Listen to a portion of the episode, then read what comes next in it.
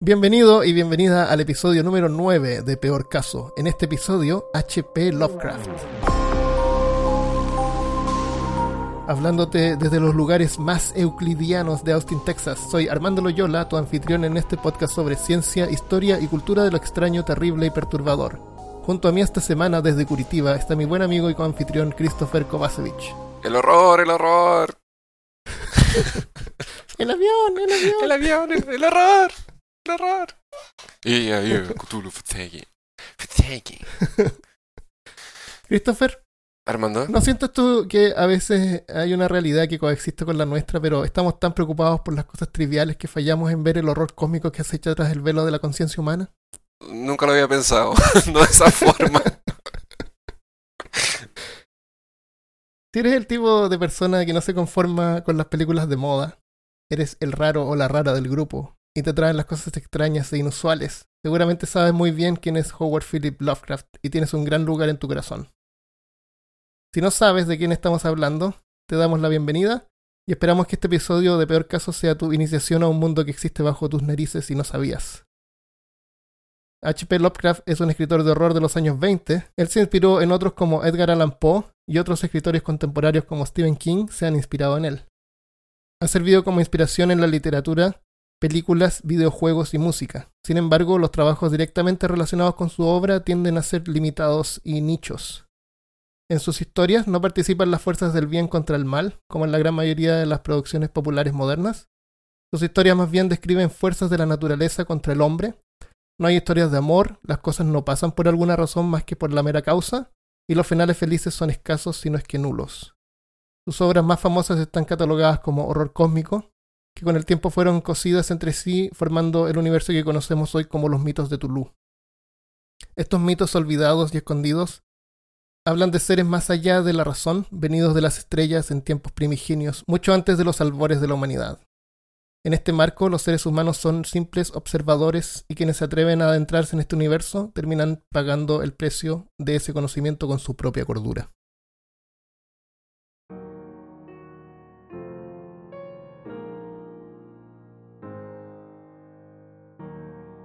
Fue entonces cuando oí la historia, y mientras la ronca voz avanzaba en su relato, en una especie de misterioso susurro, me estremecí una y otra vez a pesar de que estábamos en pleno verano. Tuve que interrumpir al narrador con, fre con frecuencia para poner en claro puntos científicos que él solo conocía a través de lo que había dicho un profesor, cuyas palabras repetía como un papagayo, aunque su memoria había empezado ya a flaquear, o para entender un puente entre dato y dato, cuando fallaba su sentido de la lógica y de la continuidad. Cuando hubo terminado, no me extrañó que su mente estuviera algo desequilibrada, ni que la gente de Arkham no le gustara hablar del marchito erial. ¿Cómo conociste a Lovecraft? ¿Cómo conocimos a Lovecraft? Yo creo que Lovecraft es uno de esos autores que ha inspirado a tanta gente que incluso cuando eh, las personas creen que, que no lo conocen, lo conocen porque alguna cosa vieron que fue inspirado o fue directamente influenciado por su obra. Lovecraft es uno de los autores más importantes de, en el género del terror del siglo XX, si no es el más importante. ¿Cómo lo conocí? Lo conocí jugando rol, justamente contigo.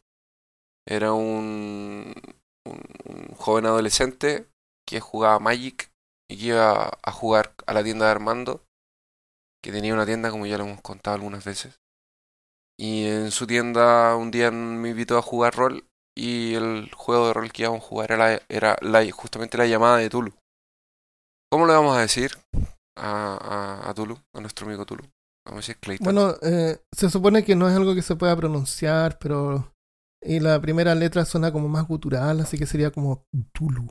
Los nombres de las criaturas de Lovecraft son, son muy creativos y y, se supone que representan representan sonido más que eh, más que letras porque son criaturas que vienen de otra dimensión o del espacio exterior entonces sus nombres son y su idioma no, no, no, no están hechos para ser reproducidos con con las cuerdas vocales de, del ser humano De los, De los meros humanos. de los meros humanos.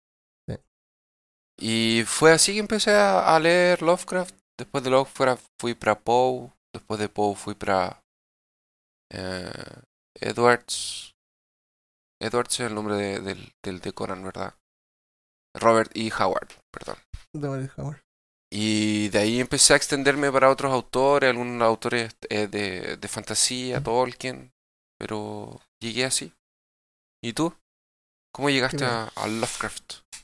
Ah, la primera vez que escuché sobre Tulu hubiera sido la, la- las canciones de Metallica. Ah, la Metallica, de ¿verdad? Y las cosas que no deberían ser the things that should not to be. Parece que eh, yo leí que Ozzy Osbourne también tenía una... No sé si... Además. ¡Ay! No sé si era...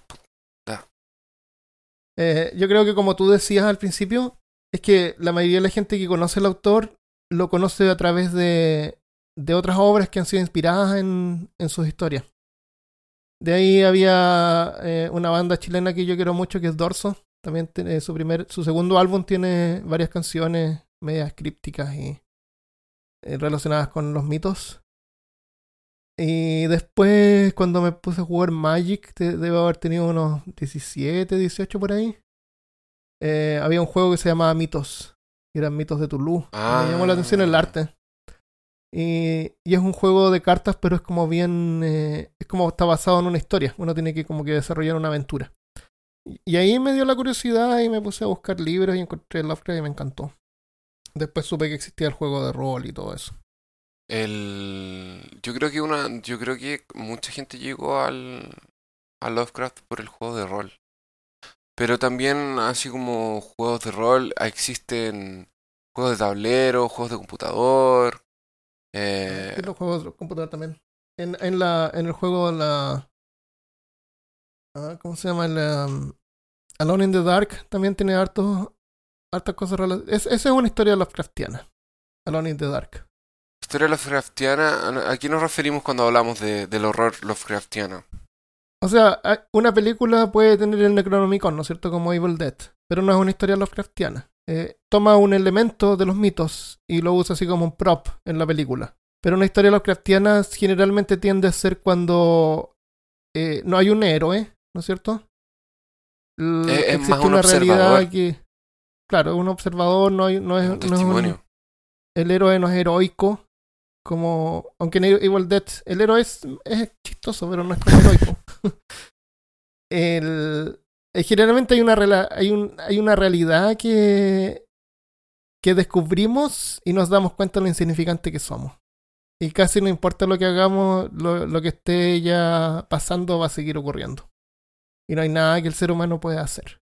Es como bien pesimista, es una visión bien pesimista. Y por eso a lo mejor hay gente que no le gusta la historia Lovecraftiana y pre- prefiere tomar eh, elementos de los mitos. Y hay, hay un episodio de los cazafantasmas de la animación también que es bien popular y se llama la The, The Collect Call of Tulu.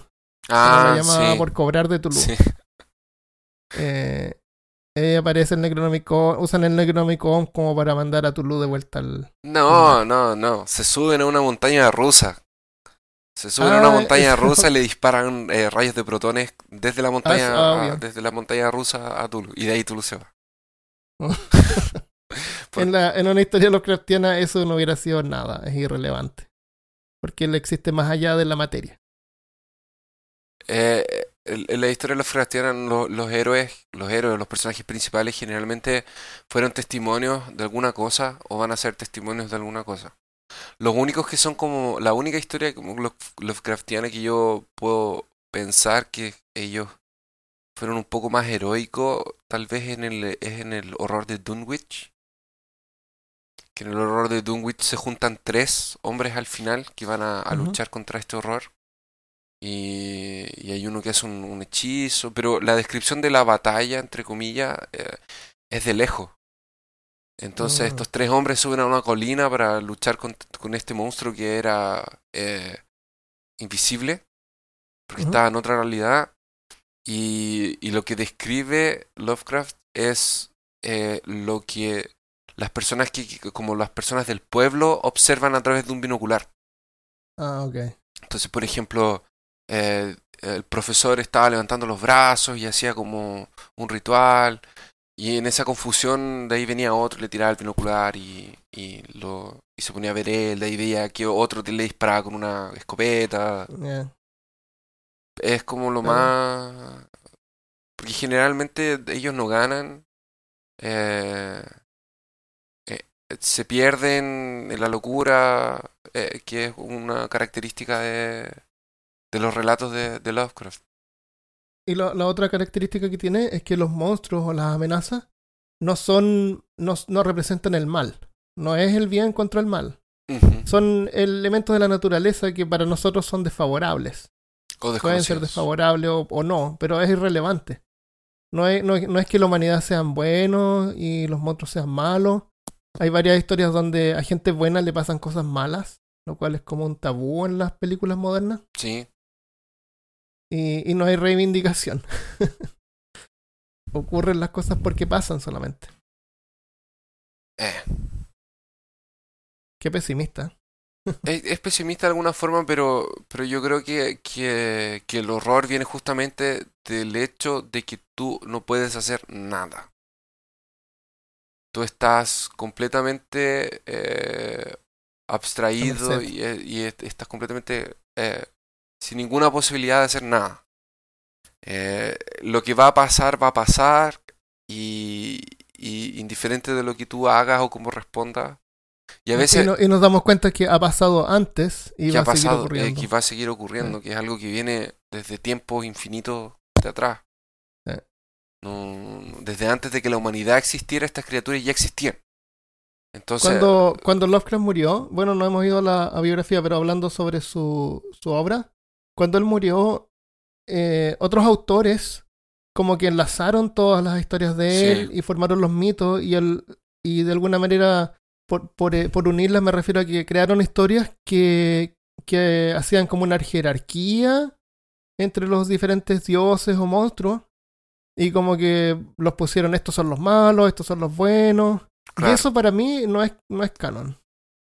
Porque Eh, no se trataba de eso en las historias originales. eso, eso la verdad, Armando, no es ni siquiera de los autores que pegaron, que agarraron la historia y trataron de, de clasificarla. Porque los autores que vinieron después fueron los que crearon los mitos de Tulu. Y que trataron eh, eh, di- De- dividir nunca mencionó los eso. Nunca, Son criaturas que existían y tenían alguna cosa en común. Pero quien realmente hizo la clasificación fue fueron los creadores del juego de rol. Ah, Porque ellos bueno, y también. ¿Los qué? August Derlet También. era su amigo. Él, él también lo unió. Él era, él era cristiano. Entonces tienen toda esta noción del bien contra el mal. Tiene que ser esto malo y contra lo bueno. ¿Entiendes? Sí. Y en el juego de rol, claro, ahí lo tienen que catalogar porque tienen que volverlo un juego. Eh, Porque si no, no, no, no, no lo puedes hacer Claro, eh, jugable. Lo- eh, Lovecraft lo que hacía era que él reusaba varias de las cosas que, que había usado antes, pero no como para formar un universo fantástico, sino que como para darle más eh, como para darle más consistencia y hacerlo sentir real. Por ejemplo, él nombraba varios libros, ¿no es cierto? Sí. Varios libros antiguos. La mitad de los libros que él nombraba eran reales. Y Ajá, después tiraba el Necronomicon los- y, y un montón de otros libros que no son reales, pero como que te lo mezcla y te hace sentir como que, wow, no, sí, este libro es real, yo sé que es real. Este libro no lo conozco, pero debe ser real. Eh, hay un montón de gente que cree que el Necronomicon es un libro Eh, real. Yo cuando chico también pensaba que era un libro Todos real. creíamos que era de verdad el Necromicon. Y, y no, no, ¿te acuerdas que yo te conté que acá en Estados Unidos no hay reglas sobre, no hay leyes que te impidan poner eh, cualquier título al libro? Porque el título del libro no se puede, ¿cómo se llama? No Co- se puede, en no- tiene derechos de autor. derechos de autor. O sea, yo mañana puedo publicar un libro que se llama El Necronomicon. Que puede ser Y de la gente que recetas lo de, vea, claro, ah, que puede ser recetas de cocina, de, cómo cocinar, eh, eh, cómo cocinar pulpo. Entonces, él usaba eso. Y él también eh, era como parte de un fanfiction. Él tenía una comunidad, como podría ser Reddit ahora. Ajá. Y, y él también era influenciado por cosas que otros escribían. Entonces escribían como en grupo. Y Sí, él también le gustaba, no era muy científico, pero le atraía la ciencia. Entonces ponía un montón de elementos científicos que lo hacían también sonar como real. ¿Entiendes? El, el gran logro de la obra de Lovecraft fue lo que lo, lo que lo hizo diferente y lo que hizo que las personas leyeran Lovecraft era que en ese tiempo, cuando estamos hablando del, del año, su primera obra fue publicada, fue Dagon y fue publicada más o menos en el, en el 19, 1919. En esa época era eh, plena revolución industrial, la ciencia estaba entrando a destruir un montón de paradigmas religiosos, místicos, eh, y era algo importante, o sea, la gente estaba escribiendo sobre Marte, Einstein estaba tirando su, eh, eh, su mm, teoría de la rel- relatividad y como que estaba pasando todo esto. Sí. Entonces la magia, la fantasía y el horror había quedado atrás. Los hombres lobos, los vampiros eran una cosa Sí. antigua, no era una cosa que ya daba miedo porque la ciencia había venido a destruir este paradigma. Pero Y- las historias populares nuevas eran estos de los monstruos que vino de Marte. Los monstruos y que se de trataba Mar- de héroes que rescataban mujeres. Entonces, era como súper sexualizado. era y y que a él no le gustaba, obviamente. eso no le gustaba a él para nada. Y, y lo que él consigue hacer es fundir esta realidad nueva, es fundir ciencia con, con fantasía. Sí. Ciencia- es crear la ciencia ficción, hacer esta ciencia ficción de horror. Y eso es lo que eso es lo que lo hace a él distinto. Eso Sí, es lo que lo hace yo, él lo- yo especial. lo llamaría eh, ciencia ficción en vez de ciencia fantástica. Eh, Exacto, en vez de ciencia fantástica. Sí, O, o fantasía. Como por ejemplo, no sé, las películas nuevas de Alien son como de fantasía. Sí, no es lo mismo que el octavo pasajero, porque el octavo No pasajero es lo era- mismo que era- ciencia ficción. Sí, era completamente Lovecraftiano. sí, sí. Estoy de acuerdo. Así De que hecho, porque, porque es una película, al final no todos mueren. Pero, y el monstruo era un monstruo, no, no es ni bueno ni malo. No, Él el- el- trataba de sobrevivir simplemente, no eh, era... eh, no me gustó, pero para nada eso de que en las películas nuevas resulte que ah, era invención de un robot. ¿no? ¿Por qué lo explicaron? No, no necesitaban explicarlo. No, no, para nada. El xenomorfo podía ser una cosa que estaba ahí simplemente. Ok, en cultura popular entonces mencionamos el episodio de los cazafantasmas. Eh, El hay juego de un rol, montón de películas, el juego de rol, juegos de mesa. La, mencioné algunas músicas yo de Metallica son las más comunes. Hay un montón de bandas basadas en Lovecraft que no son realmente muy buenas. No son Pero- como Blind Guardian.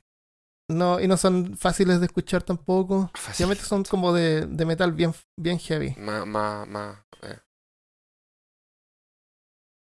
Ah, Eh, hay eventos y festivales también que se hacen en Estados Unidos cada año. Está el TuluCon, Tulucón. que en Portland, Oregon. El HP Lovecraft Film Festival, el festival de film. Ese se hace en Portland y es bien importante. Si tú vas a la página puedes ver eh, las películas o, o cortos que la gente ha mandado.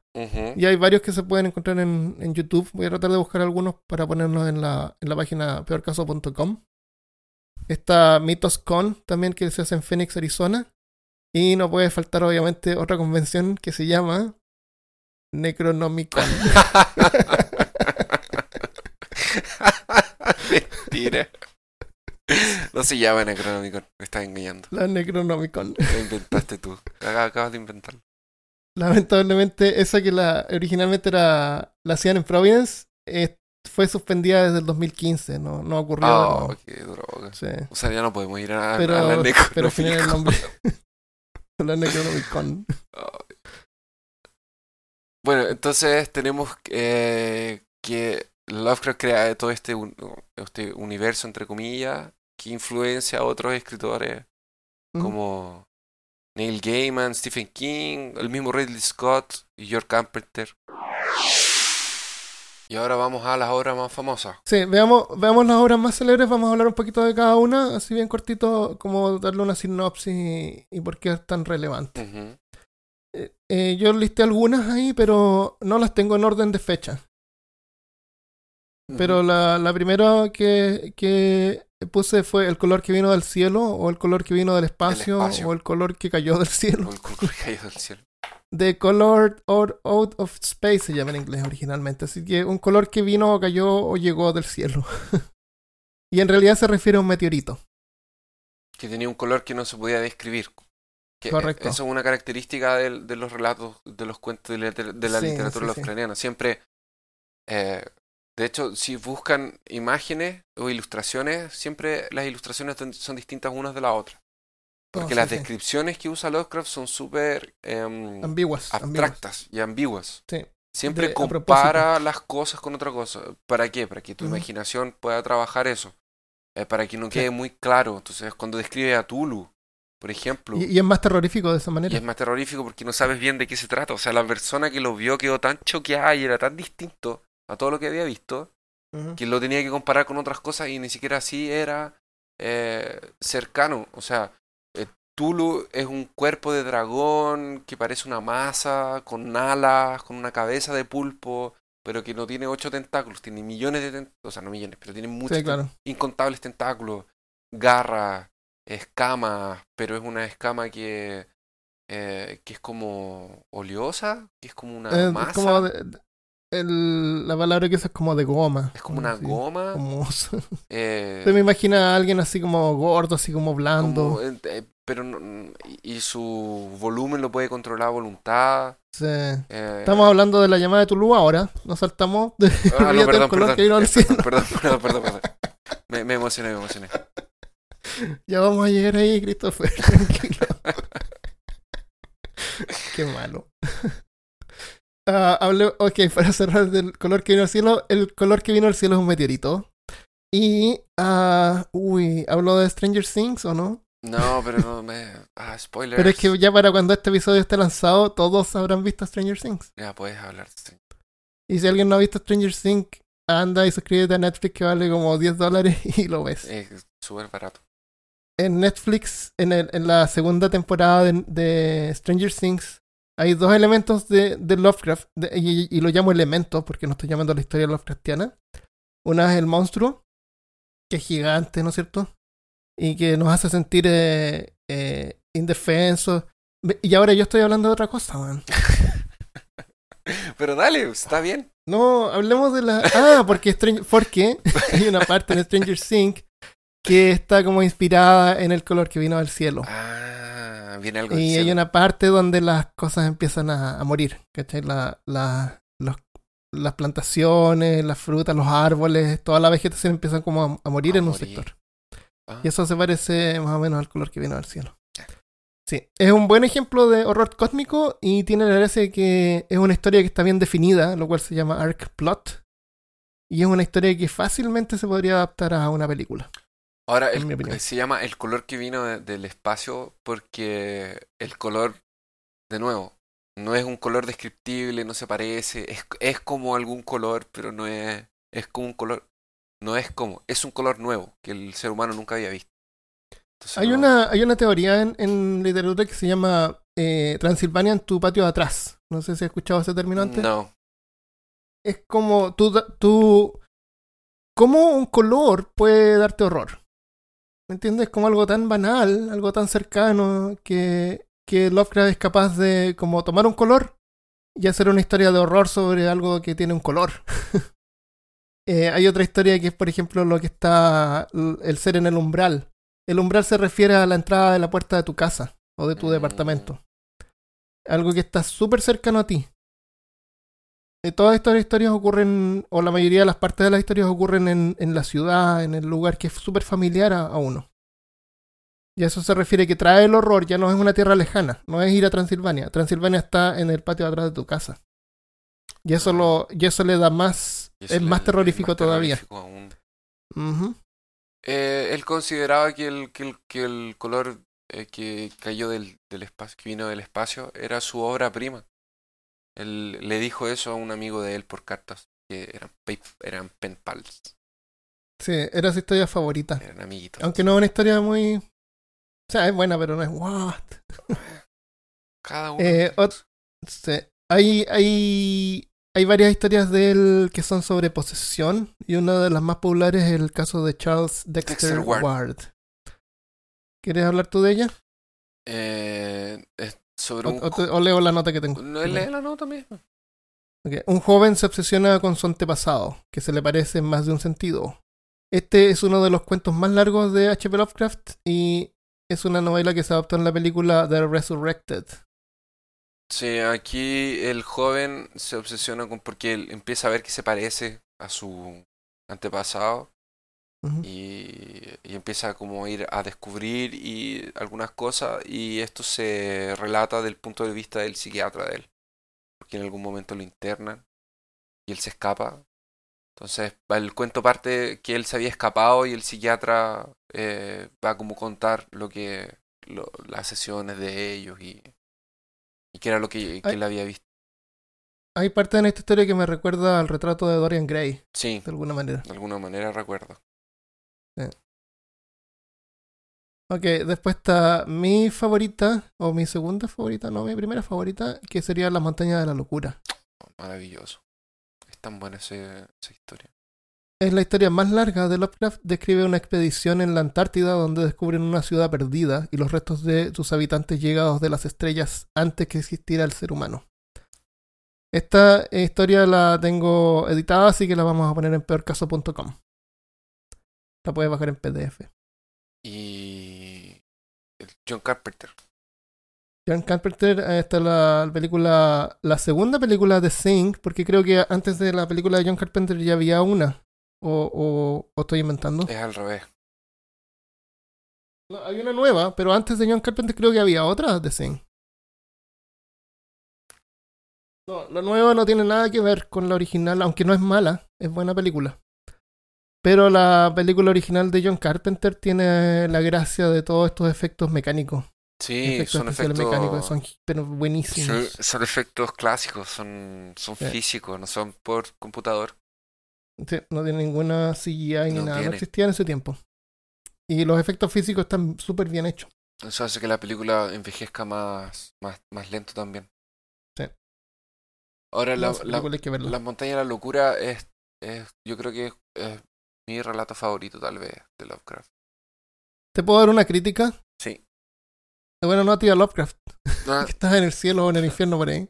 eh, o en las tal galaxias. vez más en allá. el cosmos. Claro. Hay una cosa que no me gustó en las montañas de la locura. Ah, no, hereje. la primera Hereje, que lo- quémenlo. Quémenlo. Quémenlo. ¿Cómo así, Armando? El color, tiren el color. Eh, cuando, cuando describen unos murales, como que empiezan a describir y eso se vuelve como en una traducción y eso se vuelve en que saben todo lo que ocurrió antes. No, porque, espérate, no está escrito. Son pinturas. Son pinturas, pero como de acuerdo a eso, ellos pueden deducir, pero muchísimo. Ah, ya, sí.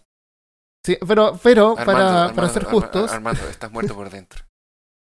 Te moriste por Para ser justo, la- las historias de Lovecraft no son como las historias modernas donde todo tiene que ser justificado. Por ejemplo, en Dagon, cuando él llega a la isla eh, y dice, sí, yo me fui con agua y comida para varios días.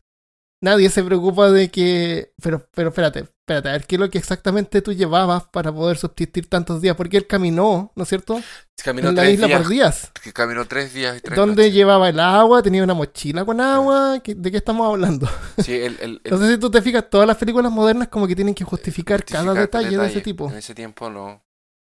La En, la historia es- hay que, hay que suspender eso y, y disfrutarla.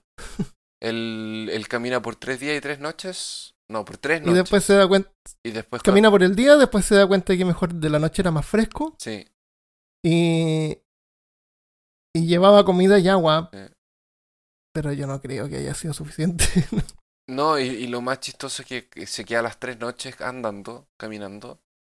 Eso no es chistoso, es, es- es triste. Es, horror, es horror, horrorífico. Lo que me hizo perder más sanidad mental fue que llegó, se encuentra con esta criatura y cuando corre de vuelta al barco se demora como... no lo mencionan cuánto se llegó de vuelta al barco y punto. Pero corrió tres días de vuelta sin parar porque dice así como Sí, corrí horror, desesperadamente por el horror Sí. horrorífico. Sí. Y, se- y al día siguiente seguía corriendo Seguía corriendo durante tres días. Todavía con comida y agua. todavía con comida y agua y corría y mientras corría comía Eh, Lovecraft, eh, Él dijo que él, escribió esa historia porque él soñó eso. ah Entonces los sueños como que sí el eso no tiempo el tiempo mucho. sí eso no importa Sí. es verdad, verdad. Sí. Entonces todas estas historias hay que tomarlas como dicen en Estados Unidos con un grano de sal. No sé si has escuchado esa, esa frase. no Hay que tomarlas con un grano de sal, así como que hay que... No hay que tomarlas tan en serio. El, la otra que es mi favorita, de- esta no, así esta es mi favorita, ya La sombra sobre Innsmouth. ah eso- En un extraño puerto de pescadores, las personas no son lo que parecen. Esta historia incorpora los mitos de Tulu y revela muchas de las trancas que H.P. Lovecraft tenía con el mundo exterior. ¿Qué recuerdas de, los de las sombras? Las sobre obras Innsmouth? sobre Innsmouth, eh, recuerdo que es un. Eh, eh, un- es un, un cuento. Es la historia de los profundos. eh, ¿Ah? Es la historia, La historia de los profundos y de la familia March. Sí. Ah, lo, lo que yo tengo duda, que no me acuerdo bien si, si, si era así, eh, parece que en una parte llega el FBI a la ciudad de Innsmouth. Y empiezan a ¿No era la disparar. FPC. Es la Llega- Federación de Protección Cultural La Federación Eh, Protección Cultural. de Arkham. Eh, que llegaban a, a Innsmouth y de hecho creo que soltaban cargas eh, Ah, sí, sí, submarinas. sí, Entonces parece Habían- que el, parece que el gobierno estaba como Sí, da a entender que el gobierno sabe, sabe que hay algo ahí que, que está existe ocurriendo. alguna cosa, algún- al- alguna otra, algo- seres o Sí, eso se menciona como referencia, pero la historia es más personal. Sí, Es la historia del, obviamente, del narrador también. Eh, cuando llegaban a cierta edad, eh, ellos desaparecían. Y, y resulta que ellos no eran del todo humanos y, se y pasaban por una transformación sí, eran y tenían que regresar al mar. Hay una película sobre esta historia que es bien buena, pero. Pero él no llegaba ahí de casualidad, él llegaba ahí por acaso. Él no ¿Ah, sí? estaba, lle- no, eh, pa- parece que se subía a un bus y estaba como de viaje, estaba como de Por, vacaciones. es- por eso es que el juego de rol es tan bueno, porque todas sus historias son como de jugadores de rol, sí, ¿no es cierto? sí. Como que cuando, cuando mastereábamos ese juego, igual los jugadores iban a una parte y terminaban en otra, En por- otra porque, porque se sí. les fundía el auto o cualquier cosa. Porque sí. Sí. O, o es como la obras mon- Sombrismo es muy buena. Eh, tiene una, una escena de persecución que a mí me encanta, que es la parte del hotel. Ah, eh, es que terrible. está súper bien descrita. Hay una película que se llama Dagon, que es una película española que está bien hecha, tiene un, tiene un presupuesto decente, no es una superproducción, pero tiene un presupuesto decente y, y está esa escena del hotel, que me encanta. Se llama Dagon. Búsquenla, a ver si la pueden ver. Es como de los años 2000 o no. Sí, es como media rara, yo la tengo en DVD. Ay, La veo todos los días, Ah. mañana, antes, con mis- comiendo cereal. el desayuno. Tululups. Tululup. Prepárate que van a salir hasta cereales ahora que van a liberar los derechos de autor de, Ah, además. de Lovecraft. Eh, otra, otra, otra, otra historia. El ser en el umbral. Esta historia es bien diferente a todo el resto de las historias. Ajá. ¿Tú te acuerdas de algo No, sobre esta De historia? no me acuerdo. Ok, una hermosa bruja acaba dominando a través de una forma de hipnosis y sustitución al propio cuerpo de su marido. La historia es narrada por su mejor amigo, quien se da cuenta de la Ah. despersonalización de Edward, a quien la gente toma por loco y termina confinado en un sanatorio. Sí, sí, y que de repente vuelve. Eh, como a la. Sí, a- sí, y, y le dices como, socorro, ayúdame, esta mujer está loca. Y, y él, cuando él vuelve, eh, su, su forma corporal cambió, Cambió. y él es el ser en el umbral, que se refiere, como dije antes, a la entrada de tu casa. Sí. Sí, sí me acuerdo Esta de esto. historia él la, él la escribió después de que él se separó de Sonia eh, Green. Que era su mujer. Y tiene harto que ver con sobre, sobre casarse, sobre el matrimonio, en el sentido de que cuando tú te casas, tú tienes que cambiar, seas hombre o mujer, como que cambias, tienes que adaptar tu personalidad porque ya no eres uno, eres dos. Entonces él se sentía presionado y hay harta gente que se siente presionado porque su mujer o su marido quieren que ellos cambien. Mm. Por ejemplo, tú te casas, automáticamente tus amigos cambian, ya dejas de ver a tus amigos normales, tienes que ver a los amigos en común o amigos que estén casados, tu vida cambia totalmente. Y, y eso él lo toma y lo adapta en esta historia. De una forma, obviamente, como solamente él puede hacerlo. Más que su mujer eh, haya como tratado de cambiarlo, eh, su mujer eh, realmente toma el cuerpo de él completamente. Sí. Sí, sí me acuerdo de eso. Sí. Lo, lo, que es, lo que es un poco eh, perturbador es que en realidad no era, no era su mujer.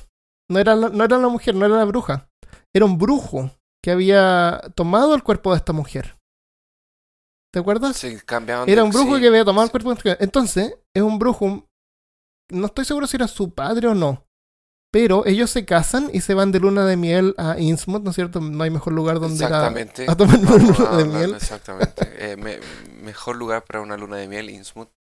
Bueno, tiene una razón porque ella tenía los ojos medio, medio, Medio grandecito. medio grandecitos como de pez. Como de pez. Como de ranita. Claro.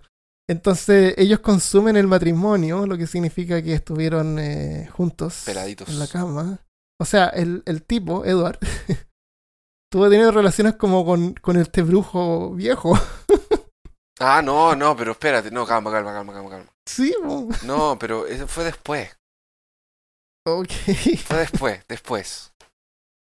Yo creo que Eh, el brujo, el- brujo dio una pausa. Dijo, no, espérate, esto está yendo muy lejos. Voy a pensar eso mejor.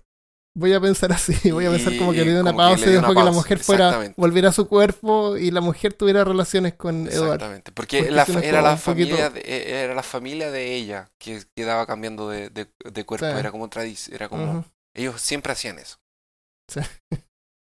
Edward no sabía. No, Edward no sabía. Así que Pero si te vas a casar, tienes una polola, una polola, pregúntale sobre tu Se familia. conocieron en la- ellos dos se conocen en la universidad y ella es conocida por ser una persona extraña, porque sus Sí, y parientes media eran de cruel lejana y Sí. era, era eso más o menos. Esas- ese se llama El ser en un The Sing in the Doorstep. The third step. Y la siguiente que tengo anotada es La llamada de Tulu. La llamada de Clayton, La llamada de Clayton, como le dicen en Brasil. la llamada por cobrar de Clayton. Una extraña serie de eventos llevan a los investigadores a descubrir un culto que adora a un mal antiguo. Tulu es probablemente el más conocido de los dioses arcanos de H.P. Lovecraft. Tulu dio origen al juego de rol del mismo nombre, películas, música y hasta peluches. Esta historia es realmente de donde proviene nuestro amor por Tulu, por lo que no se debe perder. Porque si no te mueres. Si no, no no, te no es realmente donde proviene mi amor por Lovecraft, porque me encantan muchas otras de sus obras. ¿Por qué crees tú que es la más icónica? Si no es la mejor, entre comillas, no es la mejor. Mm, sí, yo diría que no es la mejor. Te acepto eso, pero mm, ¿por qué es la más icónica? ¿Será que es Mm, por, que será que es por porque Tulu es una imagen que quedó más fijada a la retina de las personas por ser en una este- cabeza de pulpo y alas Puede y ser. eso? Puede ser porque se describe bien y lo otro es que está este, esta escultura, que también está bien definida. Ah, sí, puede y ser. esa escultura, hay un montón de reproducciones de esa escultura. Es algo que podemos entender, que nuestra simplemente humana puede comprender. Es una imagen, finalmente. Entonces eh, podemos abrazar esta historia y, oh, por fin algo que puedo comprender. Y a lo mejor eso lo hace más popular. Pero Tulu no es el dios más importante, no es el jefe de nada, es uno más de los muchos seres que han venido y están por ahí durmiendo. Si, si, si nuestros eh, amigos quieren dar una. un- un- buscar, existen clasificaciones, como dijimos al principio. Existen. eh, eh, no sé cómo llamarlo. eh, ¿Catálogo? Una jerarquía, un catálogo, una Sí. cosa así. Sea, En donde existen los tres dioses, donde eh, clasificaron los tres dioses mayores también. Que se supone Sí, que tienen como, el- tienen como una trinidad, que es como los tres dioses más poderosos. Y entre... Sí, eso lo hizo August Derlet ese y era porque él era cristiano. eso, sí, Sí, sí. es solamente por eso. Y claro, separó los antiguos de los arcanos, pero Lovecraft como que usaba los... Era todo se el- refería a que eran dioses antiguos, era- simplemente. Ahora, en la llamada de, de, de, de Tulu, podemos ver eh, algunas cosas así como eh, elementos clásicos de Lovecraft. Eh, el relato está dividido en tres partes y es, es todo sobre una investigación sobre el mismo caso. Porque un detective... Es una historia de aventura también. también tiene harto de aventura. Sí. Eso lo hace también más... Y una vez más se ve muy marcado este, esta, este miedo por lo desconocido, por lo extranjero, por personas de, otras de otros países, Sí. de otras lenguas. O sea, los esquimales, le- le- había un esquimal que era un loco, era... Había un rito vudú. de- de- ¿No aparecen ahí los malévolos noruegos? No, los noruegos no entran todavía. Ah. Ah, pero aparecen. Ah, no. En la montaña de la locura también describe a los pingüinos A los pingüinos. como cosas horribles. Sí, porque Que era, la era- cosa más, más tierna que existe. eran pingüinos distintos, pero eran pingüinos más altos, eran más grandes Ah. y graznaban, y era como era otra no, raza de pingüinos, eran unos, unos pingüinos y yo nunca entendí por qué estaban esas weas ahí. Perdón. En la Antártida hay pingüinos. Sí, pero ¿por qué, ¿por qué le iba a colocar pingüinos distintos si no hicieron ninguna diferencia Ah, no sé. en la historia? Pero a él, yo sé que a él no le gusta. Él estaba fascinado con, los, con la pingüinos. Antártida y todo esto, pero él odiaba la comida del mar. Odiaba todo lo que tuviera que ver con el mar. Era, era horrible. Con el como mar, pero está historia. todo en el mar, Sí. todo lo horrible está en todo, Sí, él sí. hace todo en el mar. Sí, porque no le gustaba el mar. A nadie Bueno. le dijo que en el mar la vida es más sabrosa. No sabía eso. nunca, nunca comí una, un ceviche. Nunca comí un ceviche Nunca se- con un no. vino y helado. Oh, quiero ceviche ahora. Ya. Sí, ahora ya. En la llamada de Toulouse hay un montón de... Hay una película que hicieron en el 2005, Sí, que es como una película muda, sí, genial. Muy que es como bien en- entretenida eh, de ver. El, y la otra, al final tengo La sombra más allá del tiempo. Esta es una de mis favoritas también, porque habla... el- el- en esta también el protagonista es poseído por extraterrestres con la habilidad de viajar a través del tiempo y el espacio. Es poseído por eh, la, la gran raza de Jit, que mientras restringen su conciencia lo manipulan para estudiar a la humanidad y añadir los conocimientos a sus bibliotecas que contienen el conocimiento del universo entero. Ellos son los que guardan tan grandioso en- todo. Ellos son los que guardan los cerebros en unos, en unos frascos de, de vidrio con tapita. Eh, creo que sí, creo que sí. No, son La los migos. raza- migos, son los migos. No, esos eran los amigos. No, la gran raza de Jit eh, son descri- descritos como, como conos, con los ojos arriba y tentáculos. Pero, pero lo más importante de ellos es que ellos van en- a diferentes a diferentes secciones del tiempo, eh, pueden como tomar control de, un, de una persona para poder estudiar su entorno. Y eso después lo van a las bibliotecas y lo escriben en, en tomos. Entonces el narrador en esta historia, él logra como despertar o, o recuperar su conciencia mientras está siendo poseído y mientras está también en esta en este tipo como de bibli- biblioteca donde Biblioteca. encuentra innumerables tomos que describen todo en el universo. Todas estas historias en general te hacen sentir pequeño. Esos bichos no me gustan. Los de, los de que tienen cuerpo de triángulo los encuentro tan raro. Los los los Jit. Los JIT. Sí. Bueno, y. Pero sa- ¿sabes qué? no, no, A ellos no les importa. Tal vez tú estás siendo poseído ahora por, un, por uno de ellos y no lo sabes. Puede Tú- ser. Tú que nos estás escuchando, pues. ¿Quieres mencionar alguna otra historia? ¿Cuál es tu favorita? Eh, mi favorita es Las Montañas de la Locura y mi segunda favorita sería La Source de Innsmouth, que ya hablamos de ella. Pero eh, no hablamos del horror de ¿A Dunwich. ti te gustan los ratones? Los y ratones en las murallas. Sí, Los ratones. ¿Las lauchas en las murallas se llaman? las lauchas, las murallitas. Atrás de la muralla. Scratching.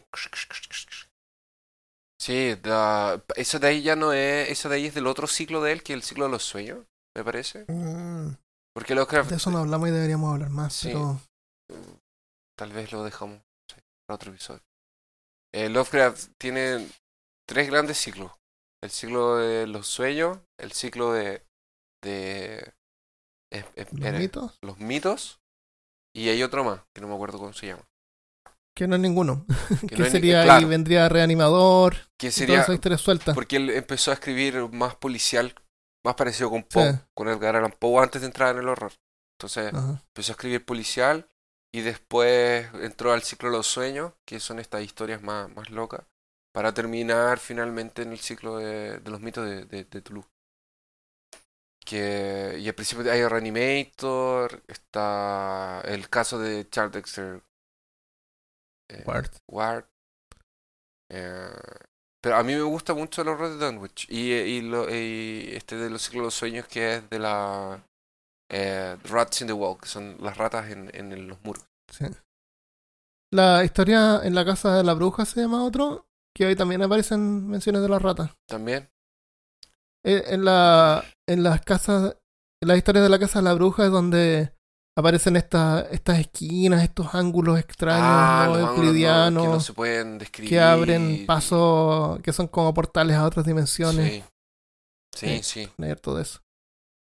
Que tiene, ti- tiene, Lovecraft eh, usa mucho ese recurso de, de, de tratar de describirte una cosa que no se puede escribir y, y lo usa para que tú sientas como ese miedo de lo desconocido, Sientes que no tienes el de control. que no tienes el de control lo que está pasando y, y que de hecho lo que tú estás leyendo del personaje principal, él tampoco tenía el control Sí, y ni siquiera lo puedes y entender. ni siquiera se puede entender, o sea, eh, es, es una cosa que él no consigue describir, o sea, ya, Sí. si y por no eso es que él nunca fue famoso mientras vivía. listo. Porque la, la gente, o sea, la gente que le gusta el pop, le gustan las películas entretenidas, donde el, el bueno gana, ¿no es cierto? Y, y derrota al mal. Estas historias son totalmente diferentes. No son para todos los gustos. No, son loquitos. Y una película de este tipo, así que te preguntas por qué no hacen más películas, porque esto es genial. Una película de este tipo no, no ganaría mucha audiencia. También la yo gente creo no que le gusta en no. general las cosas medias pesimistas, así como que no, pero, pero ¿cómo?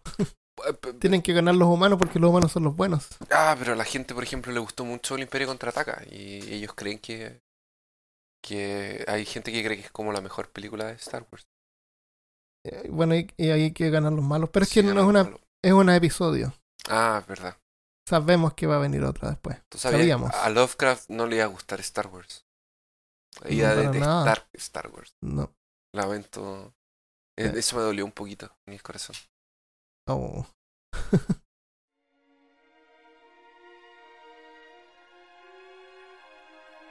A través de las puertas del sueño, custodiadas por gules, más allá de los abismos de la noche, iluminados por la pálida luna, he vivido mis vidas sin número. He explorado todas las cosas con mi mirada. Y me debato y grito cuando rompe la aurora, y me siento arrastrado con horror a la locura.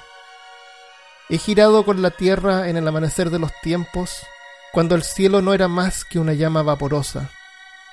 Yo he visto abrirse el tenebroso universo, donde giran sin rumbo los negros planetas, donde giran en su horror ignorado, sin orden, sin brillo, sin nombre.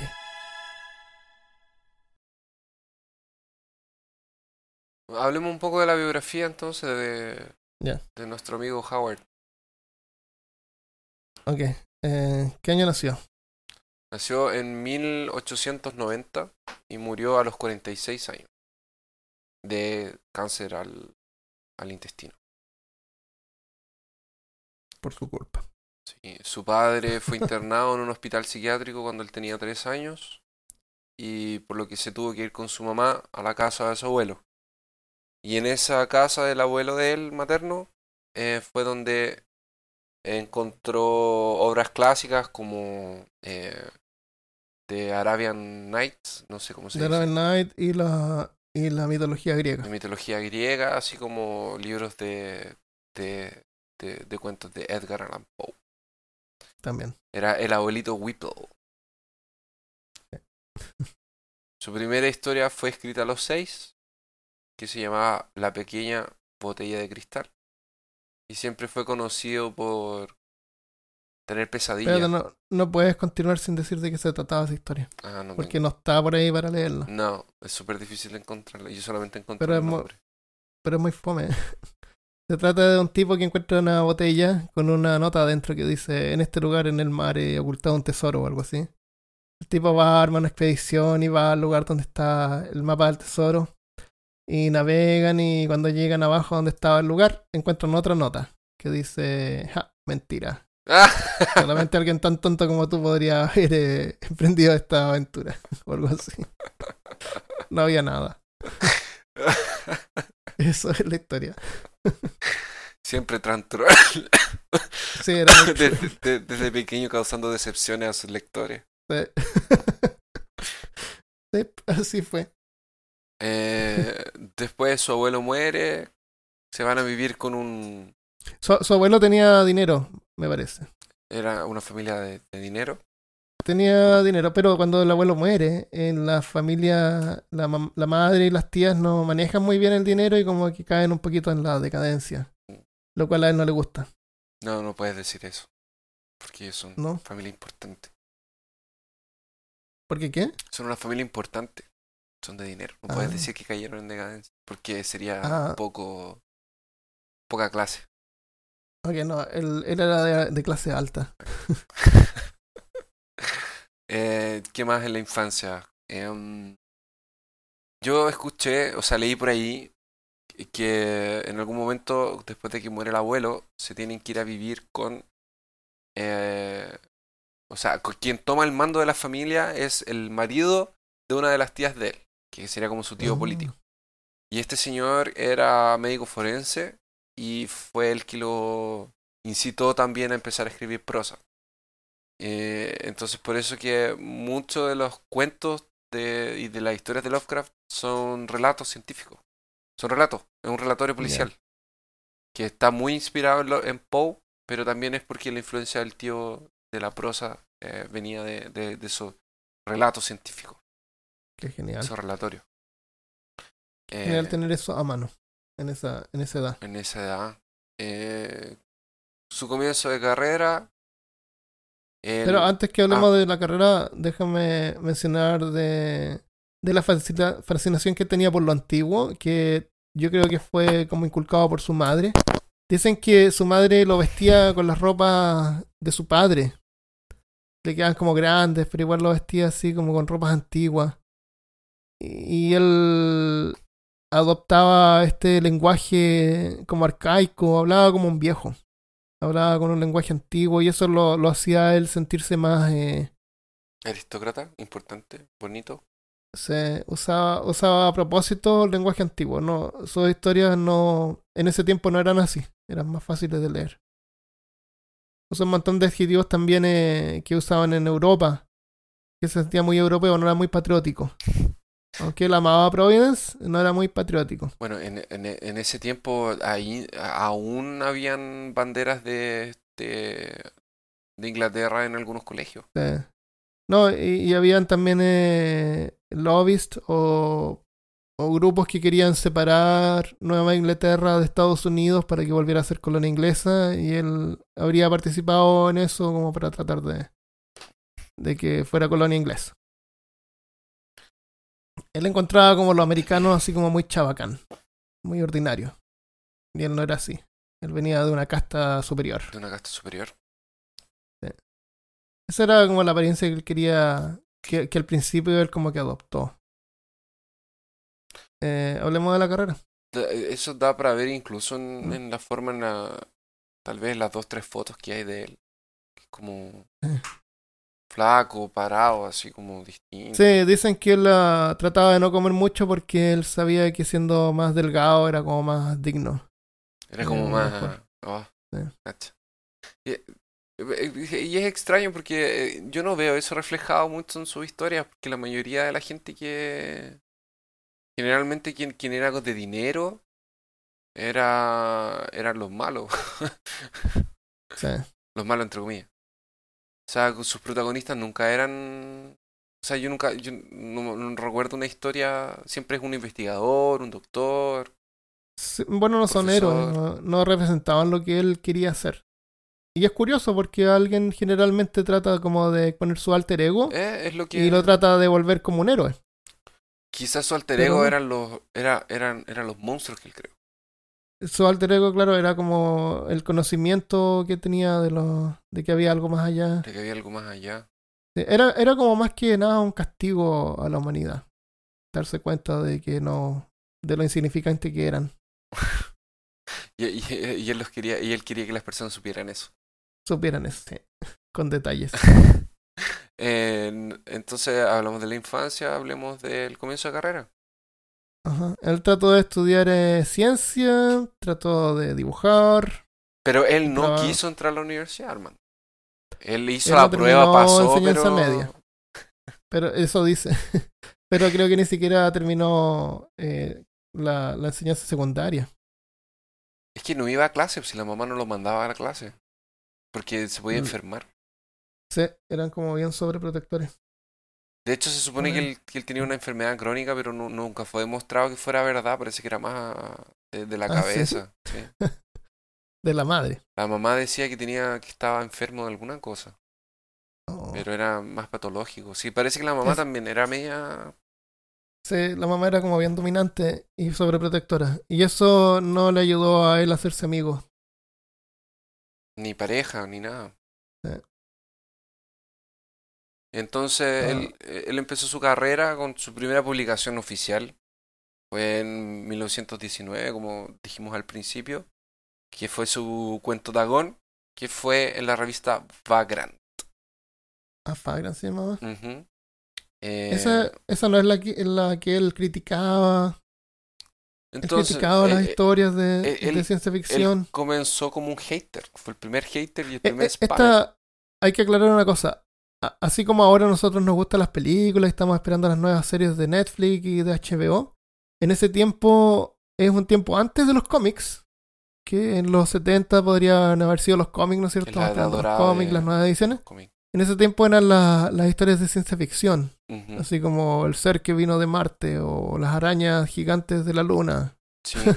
Ese tipo de cosas, eh, la gente, los jóvenes Era lo que Eh, consumían. Consumían, claro. Pero a él no le gustaba eso y él formaba parte de otros grupos que eran como más. menos, menos populares, menos Era, pop, era hipster. hipsters. Eran hipsters claro, antes de ser hipsters. exacto. Y entre ellos escribían todas estas historias y de ahí salió la revista Weird Tales. Weird Tales. Sí. un- eh, en... él, él escribía críticas, él escribía cartas criticando las historias de ciencia ficción. Entonces llegó un momento en que escribió tanto y como que huevió tanto que la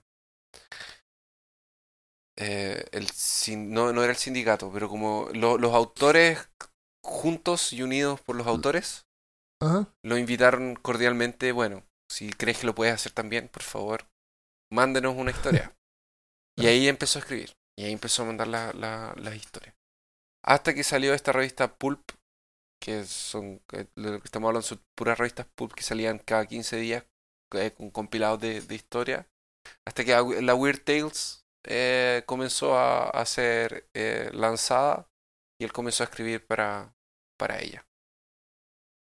Y hasta el día de hoy esa revista existe, uno se puede suscribir y puede mandar también sus historias. También. Nuestro, también existen nuestros amigos de Chile del Terror, que su dirección es chiledelterror.blogspot.com. Ellos tienen varios libros que de compilaciones de historias que han recolectado de la gente, de algunos concursos que hacen. Sí. Son bien relevantes si es que a uno le interesan los temas de horror. Es como una Weird Tale chilena. Genial. Yo creo que cuando me dé una vuelta por allá voy a tratar de comprar el libro de ellos. Eh, Lovecraft tenía una amistad eh, muy próxima con Robert E. Howard, que es el autor de las historias de Conan. Ellos intercambiaban cartas, eran pen pals. Pen pals. Los pen pals son amigos por cartas que existían en ese tiempo. Que lo que hacían era intercambiar ideas y intercambiar cartas, porque no era la forma en la que tú te podías comunicar con gente de, otro, de otras ciudades. Eh, Robert eh, vivía en, en, en Texas y ellos intercambiaban cartitas. Y era la forma en la que ellos podían hacer amistad y muchos de los trabajos de Lovecraft fueron influenciados por Robert y mucho el trabajo de Robert fue influenciado por Lovecraft. O sea, eh, por ejemplo, la magia. La magia es una cosa desconocida, una cosa oculta. En ambos tipos de relatos, tanto en Conan como en, en, en, en la literatura Lovecraftiana. Eh, hay un, un- hay un par de historias que, que son muy Lovecraftianas eh, de, de Conan. La más clásica es La Torre del Elefante, que en esta historia Conan él va a una torre a, robar una gema y se encuentra con un ser que era de otro de otra de otra galaxia. Era un ser que venía de las estrellas. Que él venía ahí y, y lo tenían encerrado ahí para que él, él enseñara magia. Eh, entonces tenía esa amistad con Robert E. Howard. Ok, eh, esto parece que pasó después de que eh, Howard se separó de, de, Su ex mujer. de su mujer, que vamos a hablar después, pero resulta que él, como dice Christopher, tenía varios amigos por correspondencia y había uno que le daba ver un montón de jugo, como decimos en Chile. Era fanático de sus obras y, y se mantiene y lo invitó una- un verano a pasar eh, las vacaciones con, con él en Florida. Y, y Lovecraft decidió ir. Cuando llegó a la casa, se dio cuenta de que este tipo era un niño de 17 años. Oh, Pero en ese tiempo, o sea, ya se había pegado el viaje. y la familia le dio la bienvenida y decidió pasar eh, unas tres semanas con él en Florida. Imagínate que tú eres un joven y viene así, no sé, Steven Spielberg a visitarte y pasa las vacaciones contigo. Y tu, tu autor favorito. claro, viene. George- Sería pero genial. O sea, yo creo que eso hizo la vida de ese tipo que lamentablemente no encuentro el nombre en este momento.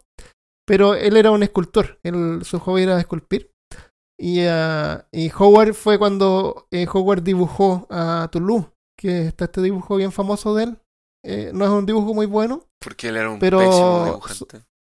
Su amigo lo usó para basarse en eso y, di- y dibujó la escultura. O sea, y, y creó la escultura. hizo la escultura. de la cual lamentable no hay evidencia porque todo eso se perdió. Y este tipo terminó eh, suicidándose cuando tenía como unos 30, 40 años. Caramba. Eh, eh, es- los fines de, de vida de, de estas personas generalmente son bien trágicas. De, de los autores como... El mismo Robbie D. Howard se mató, se dio un tiro en la cabeza cuando, después de que la mamá se murió.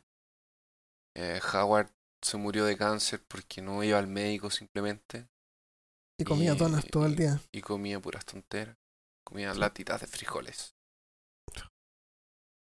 Eh, ese era un amigo de Lovecraft. Él tenía varios amigos, siempre lo tildan así como solitario, le tratan de dar como este humo de misterioso, de decir que sus padres habían muerto de locura, y él también tenía esa locura que fue lo que lo hizo escribir todo eso.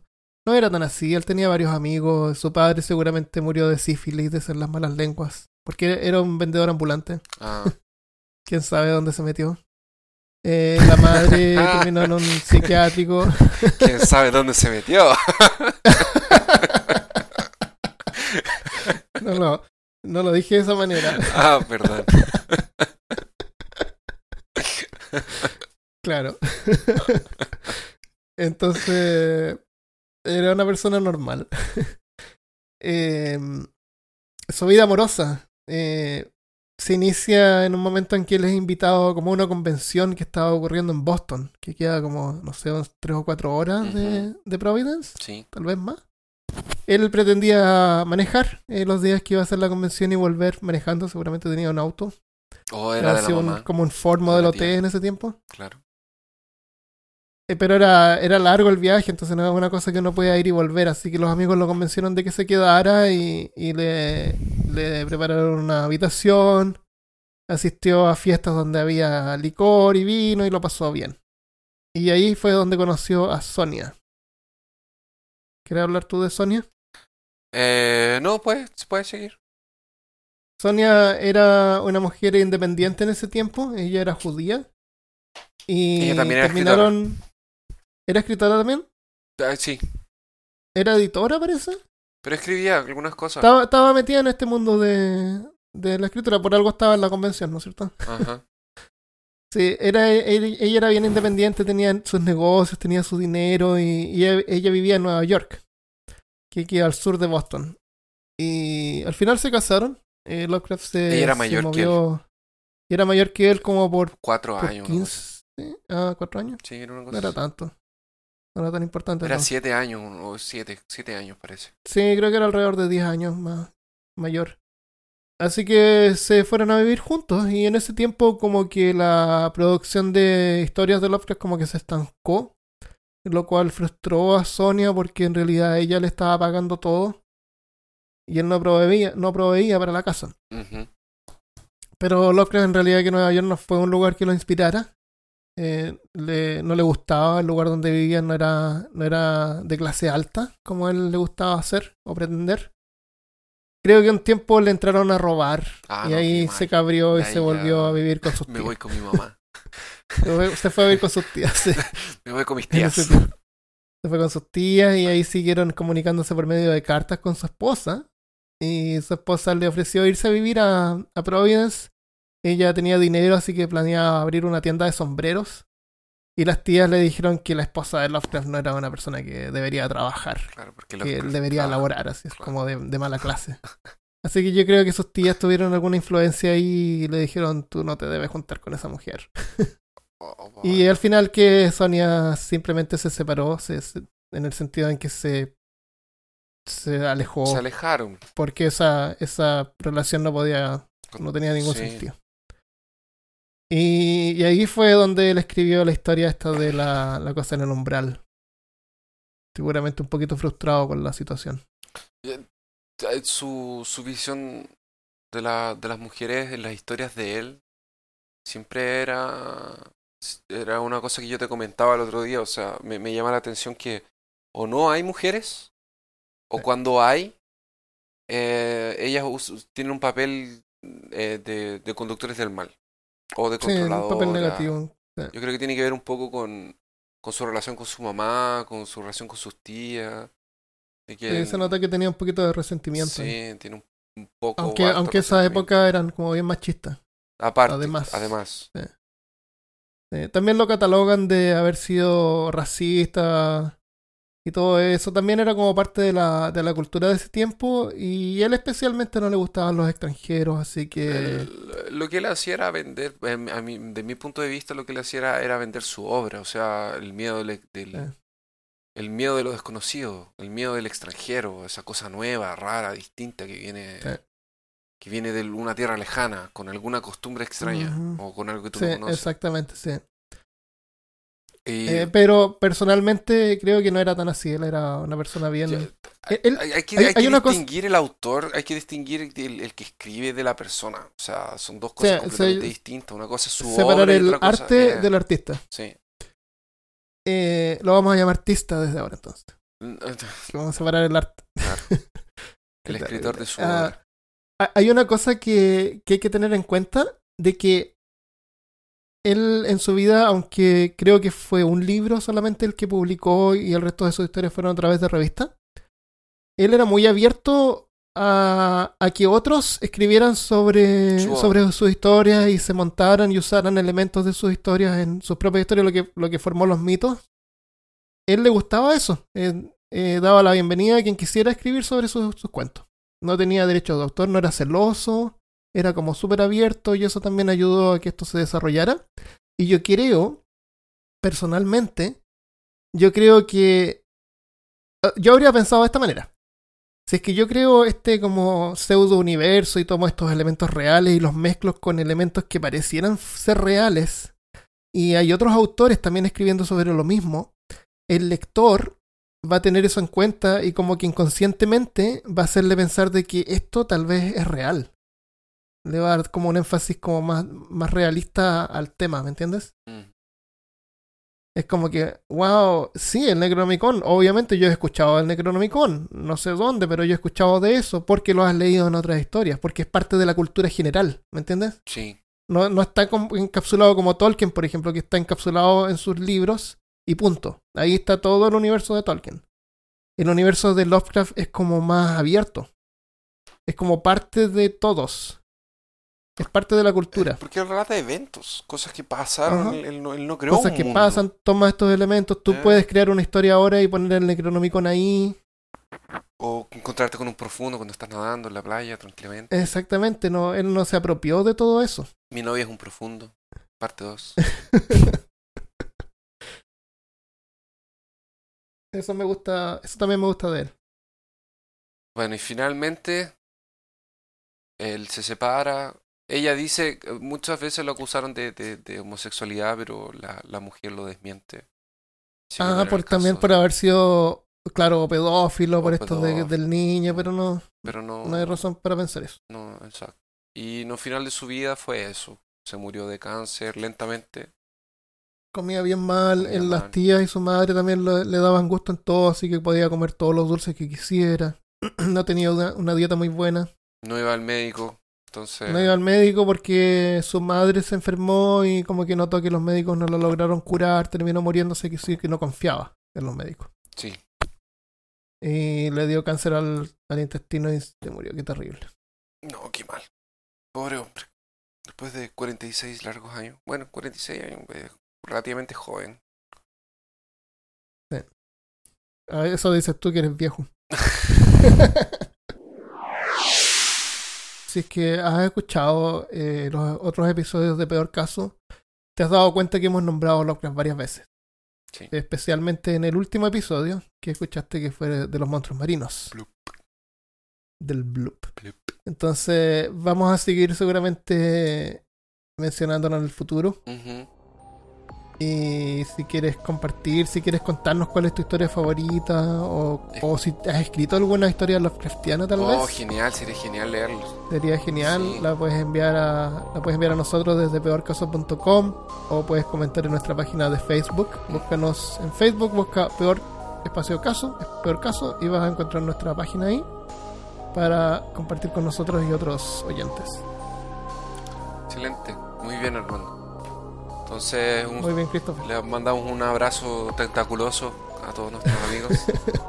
Escríbanos, manden, pongan un like y Sí. escríbanos a ver caso. Que tengas una buena semana y nos vemos la próxima vez. Chao.